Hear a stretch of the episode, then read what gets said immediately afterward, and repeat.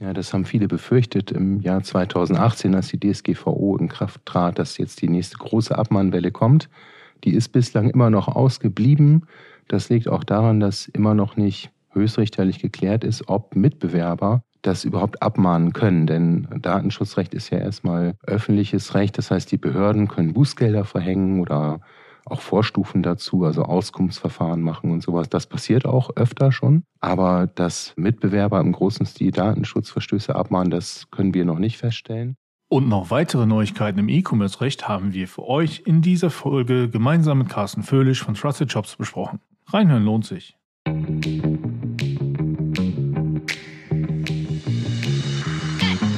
Hallo liebe Hörerinnen und liebe Hörer und herzlich willkommen zu unserer neuen Podcast-Folge für unsere Händlerinnen und Händler und natürlich für alle, die es noch werden wollen.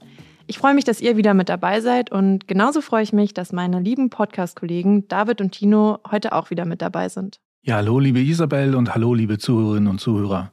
In unserer heutigen Folge möchten wir mit euch erneut in die Welt des E-Commerce-Rechts eintauchen. Denn den Überblick zu behalten bei all den Neuerungen, die auf unsere HändlerInnen ständig hinzukommen, das fällt einfach nicht so leicht. Und da hilft es immer mal, zwei Experten zuzuhören, die sich über die aktuellen Themen austauschen. Und dafür haben wir zwei tolle Gäste eingeladen. Als erstes möchte ich Dr. Carsten Föhlisch von Trusted Shops begrüßen. Hallo Carsten. Hallo Tino. Und ich freue mich, dass wir heute erneut Dr. Tilman Kuhler vor dem Mikrofon haben, der bereits vor einiger Zeit eine Folge mit uns zum Thema Abmahnung aufgenommen hat. Hallo Tilman, schön, dass du wieder dabei bist. Ja, vielen Dank, Tino. Ich freue mich auch wieder da zu sein.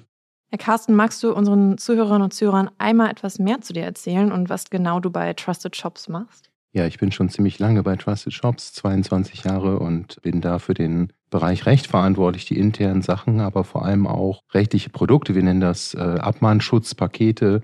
Das heißt, wir kümmern uns seit sehr langer Zeit darum, dass Händlerinnen nicht abgemahnt werden. Denn wir haben es schon gehört, es gibt eben sehr viele ja, komische oder schwer durchschaubare Regulierungen und wir kümmern uns vor allem darum, dass die Händler geschützt sind. Sehr schön. Tillmann, kannst du noch mal bitte für alle, die dich noch nicht kennen sollten von unserer letzten Folge, auch einmal etwas über dich und deine Rolle bei eBay erzählen? Klar, gerne, David. Also ich bin seit zehn Jahren bei eBay und kümmere mich in der Rechtsabteilung von eBay um vertragliche Themen. Das heißt, wenn eBay Verträge schließt mit großen Partnern oder kleinen Partnern. Wir kümmern uns aber auch, zusammen mit anderen Leuten kümmern wir uns auch um die Compliance. Das heißt, wir sorgen dafür, dass eBay die gesetzlichen Regelungen in Deutschland und in Europa einhält. Und wir sorgen auch dafür, dass die Händler die gesetzlichen Regelungen einhalten können. Also ich kontrolliere jetzt nicht, ob jeder ein Impressum hat, aber da muss schon ein Feld da sein, dass man sein Impressum eingeben kann. Und wenn sich da was ändert, dann stoßen wir auch die Änderungen an, die dann notwendig sind. Wir haben ja gerade schon gesagt, dass wir schon mal mit Tillmann über das Thema Abmahnung gesprochen haben. Carsten, ich würde auch jetzt gerne nochmal mit dem recht großen Thema nochmal einsteigen. In der Vorbereitung auf die heutige Folge ist das Stichwort Anti-Abmahngesetz gefallen. Magst du uns einmal sagen, was das genau ist und wie du die Auswirkungen davon einschätzt? Ja, Abmahnung ist schon seit vielen Jahren einfach ein lästiges Thema für Händlerinnen, weil wenn ich irgendwelche Kleinigkeiten nicht eingehalten habe, haben mir einfach sehr große Strafen oder Sanktionen gedroht und deswegen habe ich unter anderem auch über verschiedene Verbände, DIHK und sonstige Wirtschaftsverbände mit lobbyiert, um so ein Gesetz auf den Weg zu bringen. Das heißt genauer gesagt Gesetz zur Stärkung des fairen Wettbewerbs, wird aber auch Anti-Abmahngesetz genannt.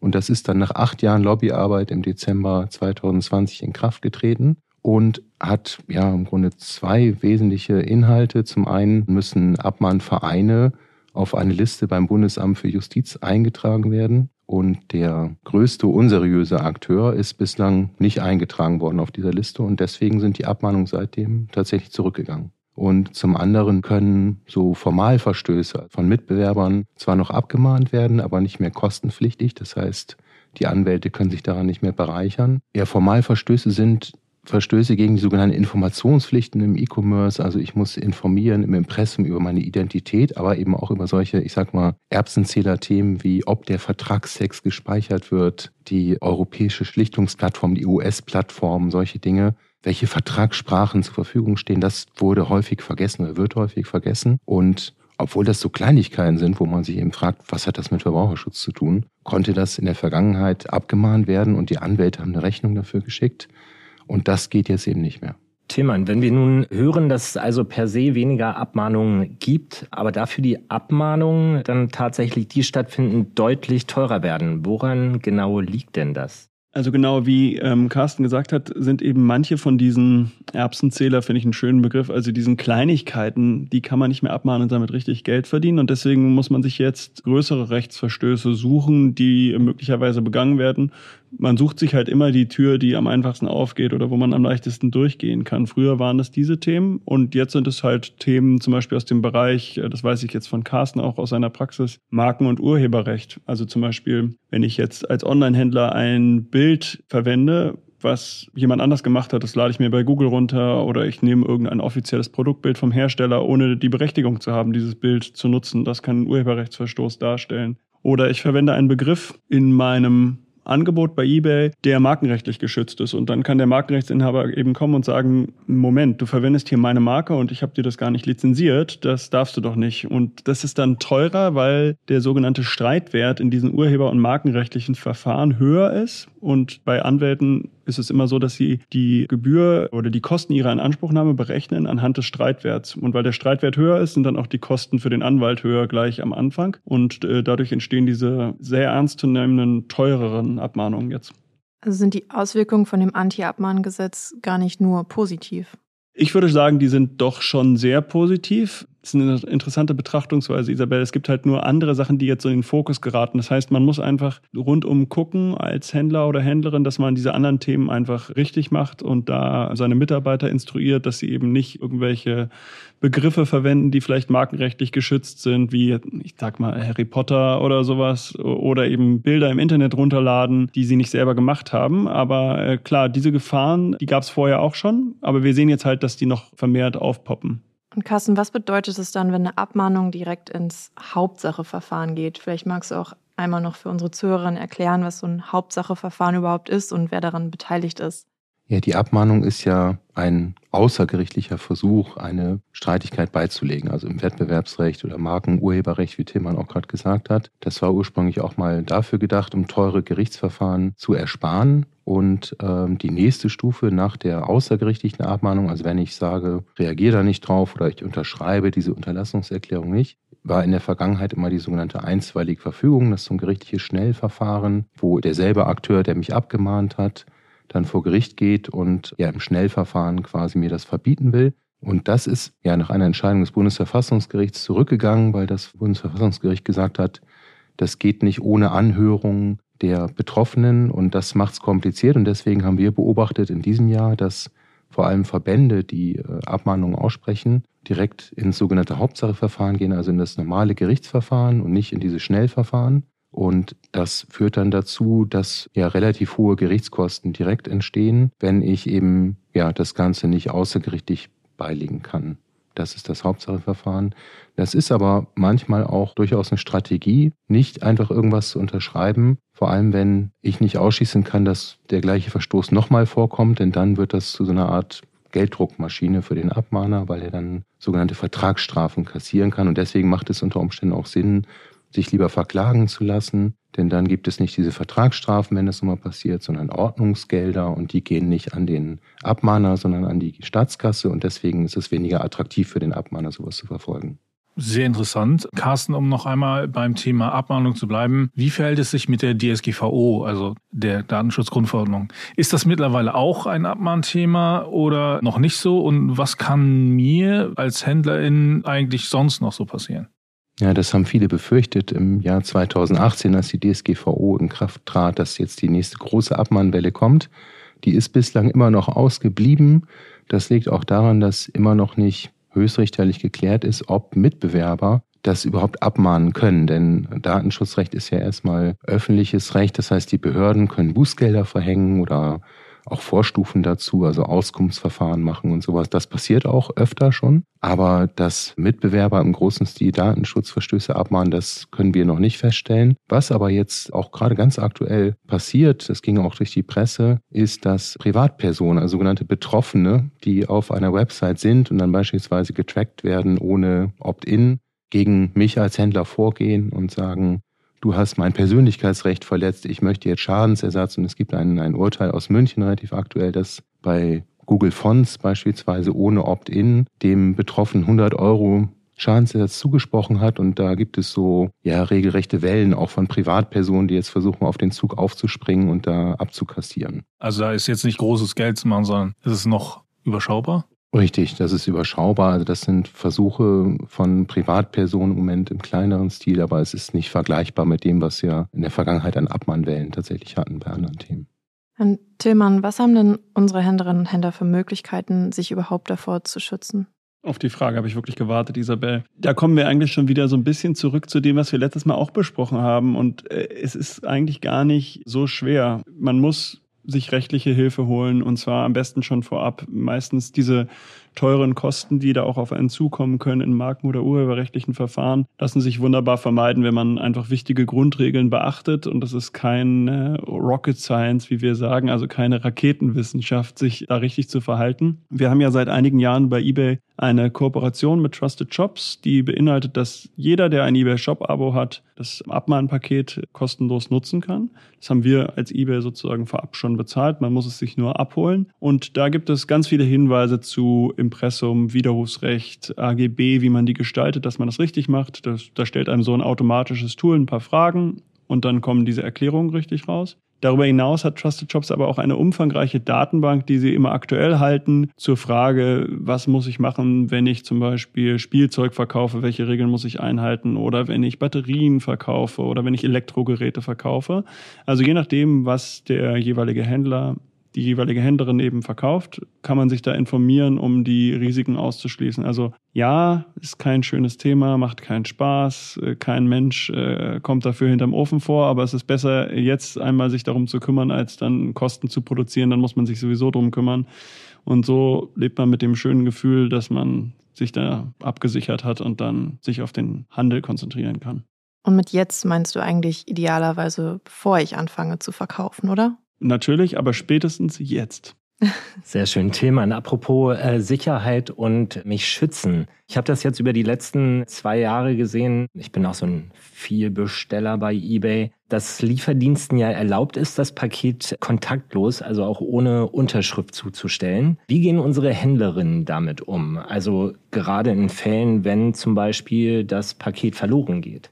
Das ist eine interessante Frage. Als ich die gesehen habe, dass du mir die stellen willst, Tino, auch wenn die jetzt natürlich super spontan rüberkommt, habe ich mir schon ein bisschen Gedanken gemacht. Also ich habe das ja selber beobachtet als Kunde, weil wir alle viel zu Hause waren, dass der DHL-Bote oder auch der Hermes oder UPS-Bote sagt, nö, nö, Sie müssen hier gar nicht, ich will nicht, dass Sie mein Lesegerät anfassen. Als Händler in dem Moment, wo DHL jetzt sagt, ich habe das Paket an Herrn Propp zugestellt, ob der Herr Propp unterschreibt oder der Paketbote, ist es dann erstmal das Problem von DHL. Das heißt, wenn dann später Herr Propp kommt, dann sage ich, nee, guck mal hier, DHL hat mir bestätigt, dass es bei dir zugestellt wurde. Mir ist jetzt kein Gerichtsverfahren bisher zu dem Problem bekannt, aber wenn ich als Händler muss mich ja darauf verlassen können, dass mein Versanddienstleister das richtig macht. Und wenn die da Probleme haben, dann müssen die das am Ende klären. Also ich sehe für einen Händler da jetzt oder eine Händlerin kein großes erhebliches zusätzliches Risiko. Wo wir jetzt schon bei dem Thema äh, Pakete und Versand sind, seit dem 1. Juli gilt ja auch das neue Verpackungsgesetz. Carsten, magst du noch einmal für unsere Zuhörerinnen und Zuhörer kurz zusammenfassen, was das ist und worauf man achten muss? Ja, das gibt's schon länger und es gab auch zum Januar diesen Jahres schon umfangreiche Änderungen. Im Wesentlichen kann man sagen, man muss sich an einem äh, dualen System beteiligen. Gibt's verschiedene, zum Beispiel grüner Punkt. Das heißt, man muss sich dort registrieren und eben auch Gebühren abführen für die Verpackungsentsorgung.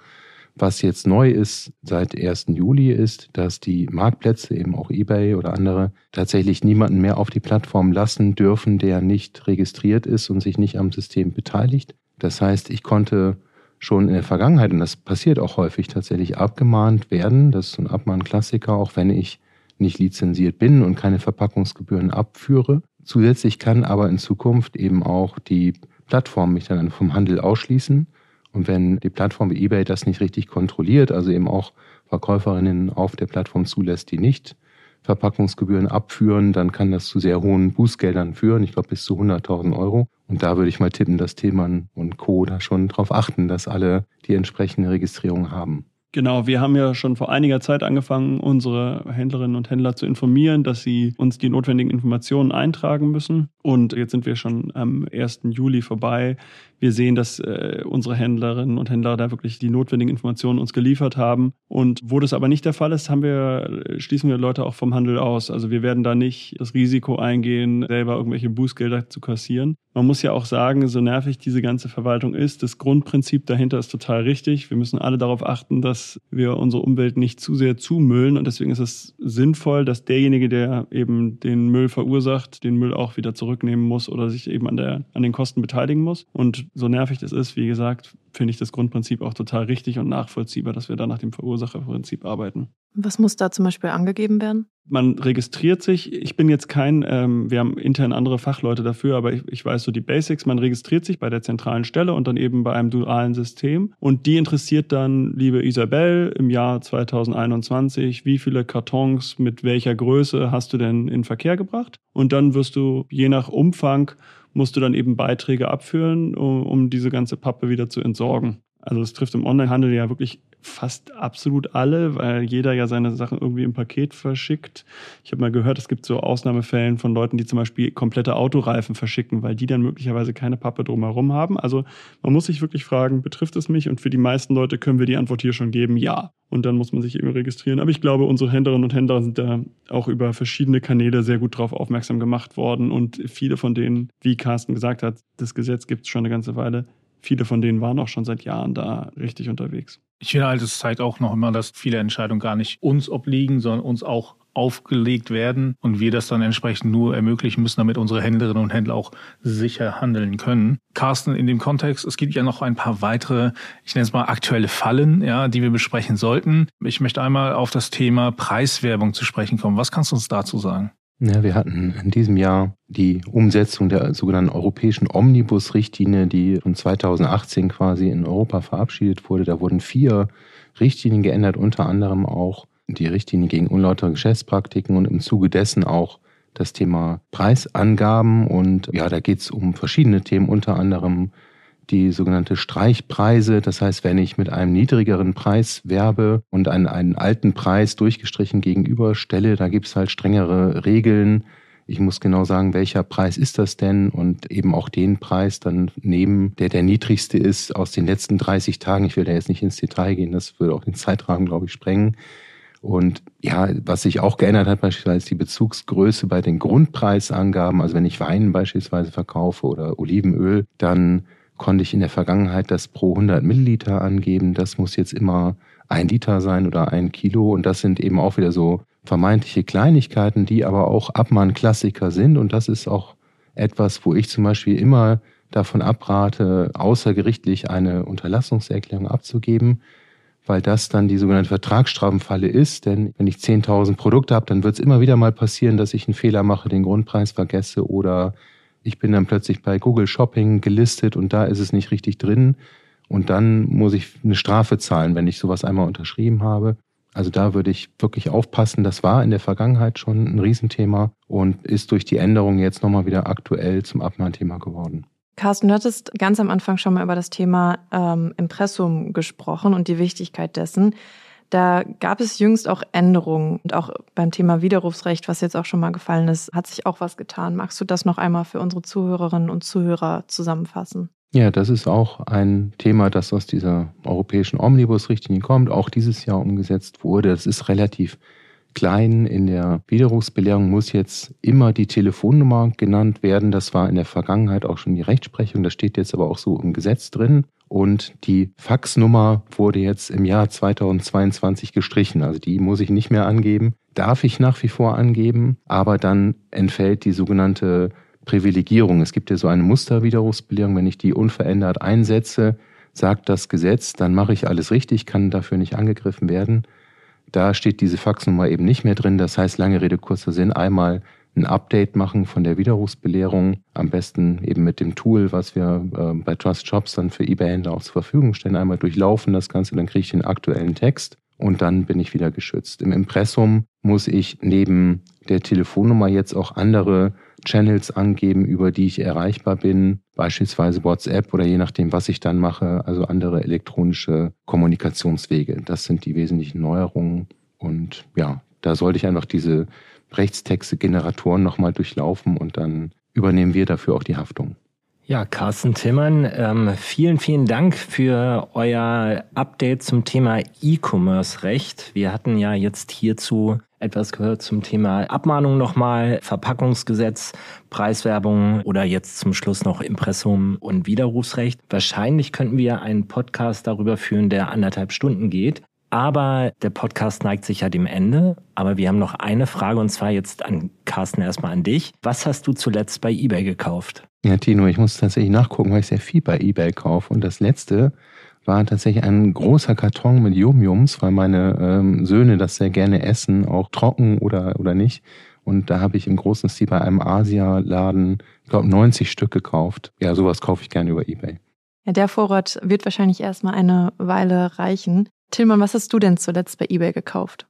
Ja, ihr wisst ja alle, dass wir die Echtheitsprüfung auf immer weitere Kategorien erweitern und wir haben ja mit Sneakern angefangen und sind dann auf teure Uhren weitergegangen und jetzt sind auch Handtaschen drin. Und ich konnte an dem internen Beta-Piloten teilnehmen dafür und habe deswegen eine Gucci-Handtasche gekauft. Isabel kriegt übrigens für alle, die es nicht sehen können, ganz große Augen. Und die habe ich jetzt bekommen in so einem äh, richtig tollen eBay gebrandeten Karton mit so einem Dustbag, habe ich mir sagen lassen, also so einem Ebay schönen Staubbeutel um die Gucci-Handtasche drum. Und äh, in unbeobachteten Momenten bin ich jetzt damit unterwegs. Steht dir auf jeden Fall sehr gut, glaube ich. Vielen Dank auf jeden Fall euch äh, beiden, dass ihr hier wart und uns so viel Informationen zu dem ganzen Thema E-Commerce-Recht mitgegeben habt. Damit ist nun auch Zeit für meine abschließenden Worte. Wir freuen uns natürlich sehr über euer Feedback zu unserem Podcast. Schreibt uns gerne in der eBay-Community eure Erfahrungen. Gerne auch, falls ihr schon mal mit dem ganzen Thema Recht äh, zu tun hattet oder eure Erfahrungen natürlich auch gerne mit dem Shop-Abo und dem Trusted Shop-Angebot, das wir euch anbieten. Ansonsten freuen wir uns natürlich immer sehr, wenn ihr uns da, wo ihr uns gerade hört, ein Abo oder ein Like da lasst, wenn es geht wie gesagt, am Ende vielen Dank euch beiden, dass ihr die Zeit hattet und dass ihr dabei wart und natürlich auch danke an Tino und Isabel für eure schöne Co-Moderation. Danke auch von meiner Seite. Tschüss. Tschüss. Ciao. Danke, tschüss. Tschüss.